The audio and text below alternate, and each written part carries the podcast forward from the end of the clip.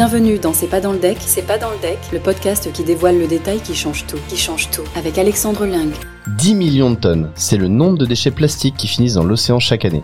Pour vous donner une petite idée, c'est l'équivalent d'un camion poubelle déchargé chaque minute en mer. Face à ce constat et loin d'être résigné, un couple d'entrepreneurs dans des projets impact a une idée en tête, réduire le plastique partout dans la maison. En 2020, ils ont créé Pimpan, une start-up qui commercialise des produits du quotidien rechargeables et naturels. En 2023, ils lancent une levée de fonds en partenariat avec Tudigo. Qui sont Carline et Baptiste? Comment est né le projet Pimpan, anciennement Juliette? Quelles sont les ambitions du couple? Réponse dans Ce n'est pas dans le deck, le podcast qui dévoile le détail qui change tout. C'est pas dans le deck, pas dans le deck. Bonjour à tous, je m'appelle Alexandre Ling et je suis le cofondateur et CEO de la plateforme d'investissement participatif Tudigo. Chaque semaine, je vous fais découvrir les entrepreneurs, investisseurs et experts qui nous partagent leur vision de l'entrepreneuriat et de l'investissement en nous dévoilant le détail qui change tout. C'est pas dans le deck, pas dans le deck. Aujourd'hui, j'ai le plaisir de recevoir Baptiste Amin, un serial entrepreneur et investisseur, et le cofondateur et CEO de la startup Pimpan, ex Juliette. Salut Baptiste, bienvenue à toi. Bonjour Alexandre, merci beaucoup de m'accueillir dans ce podcast et bonjour tout le monde. Ah bah c'est un plaisir. Alors, je tenais à te faire intervenir sur notre podcast pour que tu puisses nous parler d'une dynamique assez particulière qui est celle d'entreprendre en couple. Avec Carline, c'est pas la première société d'ailleurs que vous montez ensemble. Est-ce que tu peux nous dire quelques mots sur Pfizer, que tu as monté avec Carline et que tu as revendu au groupe Exaconta Exactement. Alors c'est vrai qu'avec Karine, c'est pas notre première aventure où on travaille ensemble, euh, même si c'était pas, elle était pas cofondatrice du projet euh, Pfizer, mais on a quand même travaillé pendant 6-7 ans ensemble sur ce projet-là. Pfizer, c'est une application qu'on a lancée avec deux copains en 2014. Le principe était hyper simple. On transforme ses photos du téléphone en carte postale personnalisées et on les imprime vraiment et on les envoie vraiment aux gens. Et voilà, c'est un projet qu'on a monté pendant 7-8 ans, qu'on a revendu au groupe Exact, Compta Clairefontaine et euh, voilà, à la fin du projet, nous, quand on est parti, on avait 2 euh, millions d'utilisateurs euh, actifs en Europe. On envoyait jusqu'à 100 000 cartes postales par jour du petit atelier d'impression qu'on avait monté en Normandie. Excellent. Et la revente de Pfizer, d'ailleurs, vous a permis de mettre de côté et donc d'investir dans ce projet commun. Oui, effectivement. nous, on a vendu en fin 2019 une première partie du projet. On est sorti définitivement il y a un petit peu plus d'un an maintenant. Et quand on a vendu, il y a eu le Covid juste derrière. Euh, je pense que ça a un peu changé notre mentalité euh, sur notre façon de voir, voir la vie euh, et surtout ce qu'on voulait laisser à la prochaine génération, puisqu'on était parents d'une petite Juliette qui avait trois ans à l'époque. Et Juliette qui était le nom de la startup avant que vous la renommiez Pimpan. C'est ça, exactement, avant qu'on change de nom. Mais c'est vrai que sur ce moment, on change un petit peu ce qu'on a envie de donner pour la prochaine génération. Et voilà, je peux peut-être parler un peu de la genèse du projet. On était sur une plage euh, qui était euh, blindée de plastique en plein été euh, dans le nord-est de la Corse. T'as des des petits océans de plastique qui sont en train de se former. Donc quand il fait pas très beau, tu te retrouves avec beaucoup de plastique sur la plage le, matin. Et voilà, notre fille était en train de jouer avec du plastique. Avec ma femme, on s'est regardé et on s'est dit, ok, on connaît notre prochain challenge.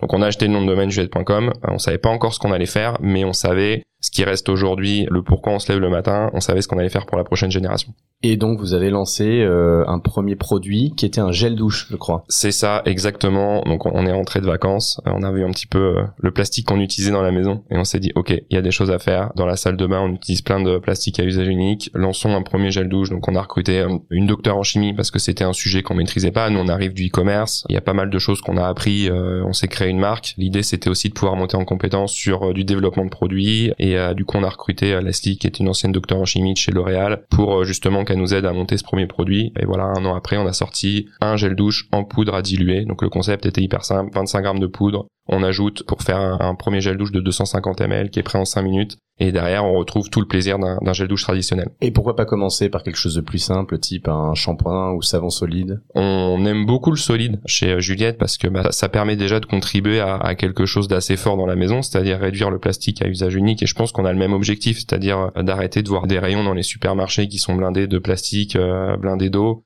Et nous, notre leitmotiv aussi, c'est de faire cette transition dans le plaisir. Aujourd'hui, il y a 4 personnes sur 5 qui sont pas prêts à passer au solide. Nous, on leur propose cette alternative-là. Ok, donc alternative au gel douche, euh, mais Juliette, qui s'appelle aujourd'hui Pimpan, c'est euh, d'autres gammes de produits d'ailleurs. Oui, ça c'était au tout début du projet. Euh, depuis, on a été de pièce en pièce de la maison. Déjà dans la salle de bain, on était un petit peu plus loin, notamment avec notre best-seller, le dentifrice en poudre à diluer. Donc c'est pareil, même principe, 8 grammes de poudre, on rajoute de l'eau dans la bouteille pour avoir son tube de dentifrice du mois. Euh, dentifrice à l'amande, dentifrice à la fraise. Et sur la partie hygiène, on a aussi un shampoing, on a un lave-en-main. Après, on a été de pièce en pièce de la maison, parce qu'avec les produits pimpants, on a aussi de la lessive rechargeable. On a sorti là une dernière innovation il y a pas longtemps qui cartonne chez nous. C'est euh, le liquide vaisselle en poudre à diluer. Ah ouais. C'est vraiment un, concept sympa parce qu'on supprime la bouteille en plastique à usage unique Un liquide vaisselle, c'est 90% d'eau dedans, donc nous on a juste gardé les 10% d'actifs en poudre, et en 5 minutes, on a son liquide vaisselle à la maison. Chez Pimpan, vous vous attaquez à des marchés qui sont colossaux, avec des acteurs historiques euh, monstrueux, hein, qui existent depuis plusieurs dizaines d'années, dont les produits n'ont pas évolué. Comment tu expliques que ce changement de mentalité et puis même cette innovation produit n'arrive qu'aujourd'hui. Je pense que c'est aussi un changement euh, générationnel qui est en cours on commence à se rendre compte des choses. On commence à se rendre compte, bah tu vois, moi je te parlais du plastique sur la plage. Moi j'habite en bord de mer depuis 25 ans. C'est pas un sujet qui m'avait traumatisé. Je continue à boire de l'eau euh, dans une bouteille en plastique, ça me gênait pas plus que ça. Et je pense que bah voilà, aujourd'hui on arrive à un moment où euh, bah, on est de plus en plus de gens à se rendre compte justement de ce qu'on veut pour la prochaine génération. On se rend compte que les choses vont pas forcément dans la bonne direction. Et pourquoi est-ce qu'on est, on va beaucoup plus vite quand on est une petite marque? Parce que bah on n'a pas encore des gros outils de production à amortir et parce que on, a peut-être une autre vision du marché, on est beaucoup plus proche de nos clients et on les écoute beaucoup plus. Et le fait d'être un acteur de petite taille aujourd'hui, ça nous permet d'avoir beaucoup plus de flexibilité, beaucoup plus de vélocité pour pouvoir justement bah, attaquer des nouvelles parties de marché. Et tu vois, aujourd'hui, le marché de la poudre pour du gel douche, pour du dentifrice, c'est un marché qui arrive quasiment de, zéro. Et, euh, la question, c'est bah, qui va aller le plus vite et quel va être le meilleur acteur pour pouvoir euh, bah, passer de 0,1% euh, à 10-15% du marché global, qui est effectivement énorme. Et au-delà du côté éco-responsable, est-ce qu'il y a d'autres avantages à utiliser ce type de produit? Il y a d'autres avantages. Il y a un aspect ludique autour de nos produits. Euh, tu vois, je vais te prendre le dentifrice à la fraise, par exemple. Les enfants, c'est toujours hyper compliqué de leur dire, allez, va te brosser les dents. Euh, nous, il y a un côté hyper sympa, c'est que l'enfant, à partir de 4 ans, il va pouvoir créer son propre dentifrice. Il va mettre sa poudre, il va rajouter l'eau, il va mettre un, ou deux jolis stickers. Et derrière, en fait, c'est une vraie expérience. Et je garantis que l'expérience derrière pour pouvoir se laver les dents, faire se laver les dents aux enfants, elle est, elle est aussi tout autre. Il y a vraiment un côté expérientiel et puis du coup un côté éducatif au travers de nos produits. Après il y a vraiment un autre atout, c'est que c'est hyper léger. Dans le transport, euh, t'as que les 10% d'actifs, donc c'est 10 fois plus léger dans du transport. Donc euh, t'as un impact CO2 transport qui est réduit, un impact sur le plastique, donc ça c'est plus pour le côté euh, écologique aussi du, du produit. Voilà, il y a une vraie mouvance globale autour d'un produit comme ça parce qu'on prend du plaisir aussi à l'utiliser. Tu parlais à l'instant là du côté éducatif. Vous avez lancé une initiative là-dessus hein, chez Pimpan. On lance pas mal d'initiatives sur le côté éducatif. En fait, déjà on a mis un an à sortir notre premier produit. donc nous on n'a pas on a commencé à créer une marque autour du produit en développant beaucoup de contenu. Déjà, la première chose, c'est que nous, on voulait apprendre. On est une équipe de 20 personnes aujourd'hui euh, chez Pimpan, et on avait vraiment cette volonté d'apprendre à faire les choses, bah, de comprendre. On est des gens où euh, on apprend les choses. On n'est pas né euh, en faisant extrêmement bien les choses d'un point de vue écologique sur notre façon de consommer. Donc on apprend les choses. Donc déjà c'était première chose c'était du contenu pour nous qu'on a partagé à notre communauté. Donc aujourd'hui on a euh, plus de 120 000 personnes qui nous suivent sur les réseaux sociaux, on a plus de 50 000 personnes qui reçoivent notre newsletter euh, toutes les semaines justement parce qu'ils ont aussi cette envie euh, forte d'apprendre. Et on est passé encore à un cap un petit peu plus loin la fin d'année dernière. On a lancé un mission plancton. Voilà exactement l'émission plancton, magazine 4-7 ans, 8-12 ans où l'objectif ça va être d'apprendre aux enfants le monde dans lequel on vit de manière ultra positive sur la biodiversité, d'apprendre vraiment à aimer la nature et on le fait de façon assez fun, sous forme de mission, de magazine ultra personnalisé. On essaye vraiment de pousser l'expérience parce qu'on pense aussi, on a vraiment un côté fort, c'est de se dire, bah, nous, on a envie d'embarquer un maximum de gens dans la bonne direction, mais on a envie de le faire par le plaisir. C'est ça vraiment notre conviction forte et c'est ce qui donne du sens le matin quand on se lève. D'accord. Ça, ça, ça revient beaucoup. Hein. C'est, qu'en fait, tu considères que pour faire changer les mentalités, il faut pas oublier, en fait, ce sujet aussi du plaisir, de la satisfaction de l'utilisateur. Oui, parce que sinon, tu regardes toujours ailleurs, en fait. Tu vas continuer, tu vas dire oui, c'est vrai, effectivement, mais tu changes pas forcément tes habitudes. Là où si tu le fais par plaisir, si tu le fais parce que bah ça devient hyper fun, c'est ludique, tu verrais les retours. Là, on a 1800, 2000 enfants qui sont abonnés à nos magazines. Les retours, ils sont incroyables parce que les enfants, ils s'amusent, ils attendent le prochain magazine, le prochain mois. Tu vois, nous, notre plus gros rôle, en fait, c'est pas de réduire le plastique dans la maison, c'est finalement d'éduquer un maximum de gens. C'est là où nous, on a un rôle sociétal le plus fort possible. Évidemment, on a un impact plastique, tu vois, un demi-million de flacons à usage unique en moins depuis notre lancement, c'est déjà un impact qui est pas négligeable en deux ans. En 18 mois, dont une grosse grosse partie euh, sur ces 4-5 derniers mois. Mais notre vrai sujet vraiment, c'est de se dire, bah, il y a un sujet sur l'éducation, sur la sensibilisation des gens et, le rôle d'une entreprise comme la nôtre, avec le savoir-faire qu'on a sur notre capacité à embarquer les gens, il est vraiment d'essayer d'en sensibiliser un maximum. Alors, capacité à embarquer les gens, qui se retrouve aussi au niveau de l'organisation RH. J'aimerais bien qu'on revienne un peu sur le, le fonctionnement de Pimpan, qui est assez particulier, pour deux raisons. La première, qui est euh, celle qu'on a deux cofondateurs qui sont en couple, donc j'aurai des questions là-dessus. Et la deuxième, qui est euh, alors commune à ton histoire précédente, hein, qui est celle que vous avez euh, choisi d'avoir une équipe en full remote. Oui, effectivement, ça vient de l'histoire précédente. Feezer, on était euh, en 2014, donc il n'y a pas eu le Covid encore, on avait créé une boîte en 100% full remote. Donc tu avais des gens entre les États-Unis et, et l'Asie et on travaillait tous en distanciel. On était, on est monté jusqu'à 30-40 personnes sur le sur ce projet-là où tout le monde travaille à distance et on a créé une différente culture du travail. Et cette culture, on l'a amenée aussi aujourd'hui chez Pimpan. C'est les bases solides de notre façon de travailler ensemble. On est en full remote sur toute la France avec une spécificité, c'est qu'on a un centre logistique aussi. On gère à la fois des gens qui vont être en physique et des gens qui vont être en 100%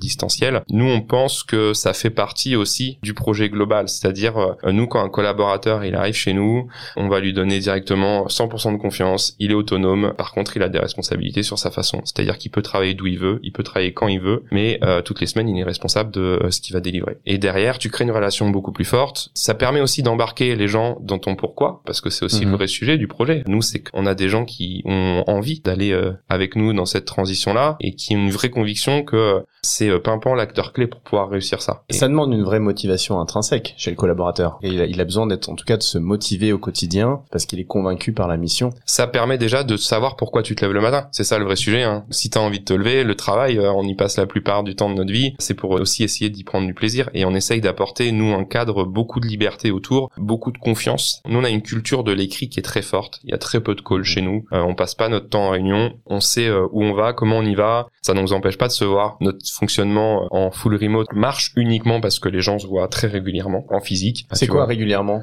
Tous les trois mois. On se voit quatre fois par an. Deux fois par an, on va se voir pendant quatre jours où on va euh, parler de tout sauf du travail. Donc on va plutôt travailler sur le côté organisation de la boîte euh, et puis surtout essayer de créer un, socle hyper fort et hyper soudé sur le pourquoi de la mission autour du projet. Et puis deux fois où là on va beaucoup plus enchaîner des workshops et on va apprendre à, travailler euh, vraiment sur le fond de la mission et, et être dans des projets beaucoup plus concrets. Et c'est ce rythme-là qui est hyper important, c'est-à-dire que on donne un tempo tous les trois mois et puis toutes les semaines on rappelle aussi le tempo avec les grandes lignes directrices, pourquoi on le fait et puis après chacun est responsable de son Vous avez des routines comme ça? Ah, on a des routines, non on travaille par sprint. Donc en gros, euh, une personne chez nous, elle a deux calls. Le call d'équipe où il y a tout le monde dedans, on fait un tour, ça dure 45 minutes, et un call euh, avec euh, le manager pour justement parler du sprint de la semaine. D'accord. quels sont les challenges d'une organisation de ce type-là? Les challenges, bah, c'est de se voir déjà, tu vois, de toujours rappeler le pourquoi et de montrer les, directions dans lesquelles on veut aller et, de les expliquer. Tu vois, cet aspect-là, nous on l'a réussi en full remote, on peut dire parce que Feather, c'est un super succès, c'est une boîte qui aujourd'hui est restée en full remote, même si les fondateurs sont partis, et du coup on a envie aussi de créer cette chose forte avec Pimpan, et là on a envie de pousser le projet encore plus loin, c'est-à-dire de cette liberté de pouvoir l'amener aussi dans une usine. Tu vois, aujourd'hui, on a un centre logistique, ils sont autonomes. C'est moi leur manager, tu vois, je les manage pas.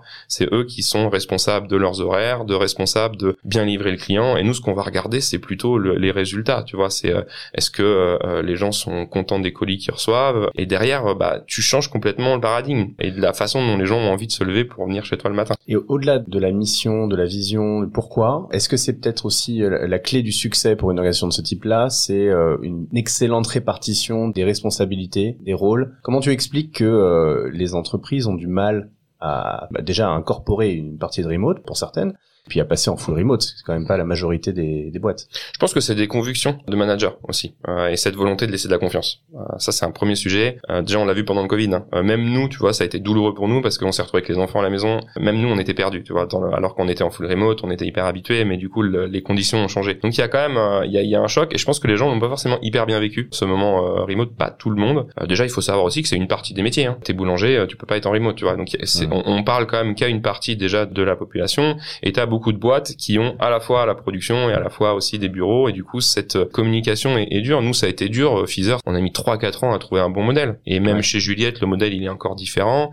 Et ce qui est important c'est de le travailler en continu ce modèle. Nous, tous les trois mois, quand on se voit, on fait des rétrospectives. Qu'est-ce que les gens ont bien aimé? C'est important aussi de se le dire aussi. Qu'est-ce qu'on pense qui peut s'améliorer et euh, bah, qu'est-ce qui a pas été? Et là, on se pose les choses et on communique et ça se passe bien. Si tu regardes en arrière, hein, quelles sont les, les, principales difficultés auxquelles euh, tu et vous avez dû faire face en tant qu'entrepreneur? La première grosse difficulté, moi, c'est la toute première boîte que j'ai créée. On connaît un petit peu moins que Pfizer, euh, mais c'était une boîte en environnement marin et du coup, on n'était pas forcément aligné avec les fondateurs. Du coup, ça, ça a été un premier coup et une très belle expérience. La boîte existe toujours aujourd'hui, hein, c'est un bureau d'études. Mais du coup, c'est vrai que c'était assez euh, difficile de voir à quel point un désalignement entre des cofondateurs peut ruiner une boîte. Du coup, on a eu l'intelligence de laisser la boîte en vie aujourd'hui et que deux cofondateurs sont encore dans le projet, donc c'est quand même cette satisfaction-là. Mais moi, j'avais 22, 23 ans et ça m'a appris pas mal de choses. C'est important de bien se dire les choses, essayer de voir la complémentarité et euh, essayer de se projeter, ce qui est toujours difficile à 4-5 ans dans des changements de vie pour certains. Euh, est-ce que les alignements seront toujours bah, complètement parfaits sur ce que tu as envie de faire? Parce que c'est essentiel dans une durée de projet.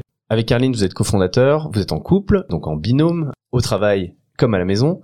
Comment vous êtes répartis les tâches? Alors déjà, ce qui est intéressant euh, avec Carline, c'est qu'il y a une mixité euh, déjà. Donc on n'a pas forcément les mêmes visions des sujets. Et c'est hyper intéressant. Nous, on a une répartition assez facile des sujets, dans le sens où euh, moi, je vais avoir cette capacité à, à, porter la vision, à embarquer les équipes sur les sujets. Là où Carline, elle va être dans un travail beaucoup plus quotidien de management avec les équipes, de prise de température qui est hyper forte. Comme nous, on est en distanciel, euh, c'est un sujet euh, que Carline, elle a fait, elle géré la plus grosse équipe euh, chez Pfizer avant et elle arrive du monde des ressources humaines encore en amont. Il y a vraiment cette capacité à capter et embarquer tout le monde de cette manière-là. Et puis après, on a plus des affinités où moi, je vais plutôt être sur des sujets produits, sales et puis Carline plutôt sur des sujets marketing, communication. Et tu vois, c'est la force qu'on a avec Caroline aujourd'hui. On sait tous les deux pourquoi on se lève le matin. Il y a des difficultés, mais en fait, on les passe, quoi. Même si tu peux avoir des moments qui sont euh, hyper euh, douloureux dans des phases d'entreprise, des moments où tu penses que ça va cartonner, et puis finalement tu te plantes. Et puis en plus, quand t'entreprends, il y a clairement que des emmerdes en fait. Donc faut essayer d'être imperméable sur le sujet, d'être hyper solidaire à deux, euh, parce qu'au final t'en as toujours un qui est capable aussi de mettre le bon mindset à l'autre, et puis derrière bah on, fonce quoi. Bon, il y a des obstacles, mais j'ai l'impression que vous les surmontez et que tu as appris euh, au fil des expériences à les surmonter. Aujourd'hui, euh, Pimpant ça se développe hyper bien, et vous lancez une levée de fonds sur Tudigo. Exactement, donc ça avance vite. En 18 mois, on a trouvé la belle traction autour du projet. C'est aussi pour ça qu'on a investi nous à titre personnel dans le projet au début, parce que bah on voulait valider le premier produit, on voulait valider qu'il y a un product market fit et que voilà, il y a une aventure qui soit assez euh, assez fort autour du projet. Et là, on arrive à un moment où on sent qu'il se passe quelque chose de très fort et on a besoin de changer encore de dimension. Aujourd'hui, on a une grosse partie du business qui est en ligne, on a quasiment pris tous les maillons de la chaîne de valeur, c'est-à-dire que on gère les formules, c'est nous qui formulons en interne, la production est externalisée, on gère la logistique et on est en contact avec les clients finaux ou le B2B. On a quand même une bonne partie de la chaîne de valeur et l'idée c'est de la compléter cette chaîne de valeur et aussi de pouvoir lancer notre propre usine. Donc c'est-à-dire de passer de start-up à industriel parce que on pense que d'un point de vue impact, d'un point de vue business aussi, c'est hyper intéressant d'internaliser ce sujet-là et d'un point de vue innovation et, flexibilité qu'on pourrait avoir aussi dans le temps, d'avoir demain, c'est pas demain, hein. nous aujourd'hui euh, on a trouvé l'endroit, euh, il n'y a plus qu'à se lancer. Euh, ça va être assez incroyable en fait ce qu'on va être capable d'avoir dans cet endroit-là, d'avoir une usine qui est spécialisée sur la poudre. Plus on avance autour de Pimpan, plus on est en train d'organiser du produit rechargeable en poudre à diluer ou pas à diluer, hein, parfois juste en poudre à utiliser directement comme ça. Donc ça, ça demande un petit peu de fonds et d'investissement et du coup euh, continuer euh, à faire ce qu'on fait aujourd'hui, pouvoir avancer sur la partie euh, marketing. On crée énormément de contenu. On parlait d'émissions plancton tout à l'heure, mais tu vois, on a 50 000 personnes sur la newsletter. L'idée justement, c'est de continuer à créer du contenu pour bah, éduquer, sensibiliser. Voilà, éduquer, sensibiliser un maximum de gens. En cinq mois, on a eu plus de 40 000 clients qui ont acheté sur juliette.com. On a vraiment une grosse dynamique en ce moment. les gens reviennent et sont contents de nos produits. Donc on a vraiment cette envie de pouvoir alimenter aussi ça via de la création de contenu et puis le dernier point aussi, c'est l'objectif qu'on a donné aux équipes, c'est d'aller chercher du réassort dans 1000 boutiques B2B cette année. Que ça soit en ligne ou que ça soit dans du B2B, le vrai sujet c'est que ton rayon, il se vide et il se remplisse parce que euh, les gens sont contents et, les gens reviennent. En fait, finalement, ta boutique c'est un intermédiaire, mais t'as tes clients derrière qui vont ou pas revenir et recommander sur le sujet. Donc euh, c'est pour ça que j'aime beaucoup ce projet-là. Il y a beaucoup de fibres liées, même si on n'est pas du tout le même sujet que Pfizer, c'est-à-dire d'être au contact des gens, de les comprendre et d'avoir cette satisfaction où ça devient obsessionnel, tu vois, vraiment. On a 7000, euh, euh, quasiment 7500 avis en 18 mois euh, sur notre site, noté 4,7 sur 5. C'est pas encore assez. Nous, des bons produits, il faut que ça soit 4,8 et on va les chercher, tu vois ça. Et le fait de maîtriser toute la chaîne de valeur, en plus de maîtriser l'impact de toute la chaîne de valeur, parce que tu vois, tu as des matières où on pourrait les prendre encore plus localement. Mhm. Enfin, tu vois, il y a vraiment des choses. Mais pour ça, faut faire de la R&D, faut travailler les sujets, il faut aller dans la bonne direction. Mais une fois qu'on va avoir tout ça, on va pouvoir euh, embarquer un maximum de gens. Capacité de production de cette usine? L'objectif de l'usine, et nous on mesure comme ça, on va mesurer ça en flacon à usage unique évité. Euh, et l'objectif c'est 10 millions par an. Donc on est sur une première usine. Alors ça fait 2000 mètres carrés, c'est petit hein, pour une première usine, mais euh, ça nous permet de nous lancer hyper rapidement, sans un investissement énorme, de pouvoir déjà avoir notre capacité à passer de start-up à industriel. On a déjà réussi ce challenge sur Pfizer, mais il y a d'autres choses qui rentrent en compte pour pouvoir aussi réussir ce challenge-là. Et puis ça permet aussi d'anticiper des futurs volumes pour derrière aller chercher une, une usine beaucoup plus grosse. C'est déjà un bel impact. Merci beaucoup Baptiste. Bravo, en tout cas, belle aventure, beau parcours d'entrepreneur, de serial entrepreneur. Merci beaucoup. Alors avant de se quitter, je vous rappelle que vous pouvez retrouver l'intégralité de ce projet et tout ce que portent les invités de ce podcast sur la plateforme tudigo.co et en savoir plus sur Pimpan sur la page de la levée. Tudigo vous a présenté C'est pas dans le deck, c'est pas dans le deck, le podcast qui dévoile le détail qui change tout, qui change tout.